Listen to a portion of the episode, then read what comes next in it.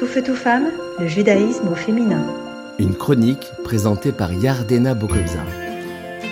Bonjour, je suis très heureuse de vous retrouver aujourd'hui pour une nouvelle chronique sur le thème de d'utiliser le regard de l'autre comme allié.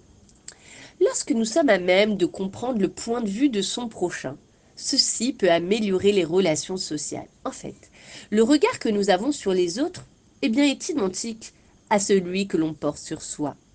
Donc comment utiliser le regard que l'on porte sur l'autre pour s'analyser soi-même?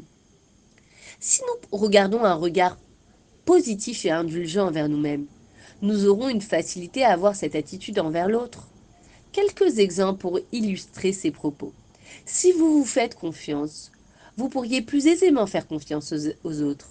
Si je suis une personne qui juge, je serai persuadée que les autres agissent de la même manière. Et oui, car les autres sont le reflet de notre propre personne. Et c'est pourquoi nous les percevons en fonction des filtres ou bien des croyances que nous avons dans notre système de valeurs. Si nous développons plus de bienveillance envers nous-mêmes, nous aurions naturellement plus de tolérance envers les autres. Les autres peuvent être nos enfants, notre mari ou nos collègues. Donc, pour être bien avec les autres, il faut être bien avec soi-même le Baal Shem Tov dit que les autres représentent le miroir de notre propre personne. Les autres nous aident à voir ce qui doit être raffiné et perfectionné en nous. La prochaine fois que vous relèverez quelque chose qui vous gêne chez votre prochain, prenez deux minutes pour vous auto-analyser. Pourquoi perçois-je donc cette personne de cette manière?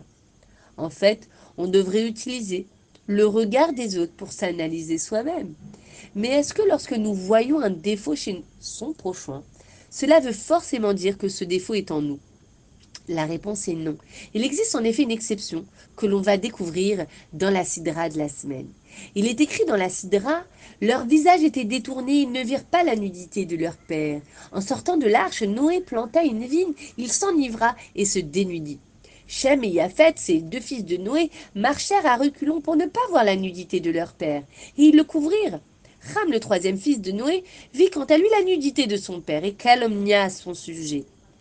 En fait, lorsque nous jugeons ou critiquons notre prochain, c'est soi-même que l'on juge ou critique, tel un miroir qui réfléchit l'image qu'on lui donne. Ainsi Ram ne chercha pas à aider son père qui reflétait le mal qu'il possédait. Et voici l'exception à la règle. Au, moment, au moment où l'on perçoit un défaut chez un tiers, et ressentons de l'empathie ou un besoin constructif de lui venir en aide. Cela est un signe que nous ne possédons pas ce défaut. Ainsi Cham et Yafet protégèrent leur père de l'humiliation en lui venant en aide. Et dans l'éducation de nos enfants, nous pouvons retrouver cette idée où les enfants sont nos miroirs, car ils ont tendance à faire rejaillir nos défauts, sachant que tous les problèmes auxquels nous refusons de faire face seront à la charge de nos enfants. À très bientôt. Tout feu, tout femme, le judaïsme au féminin.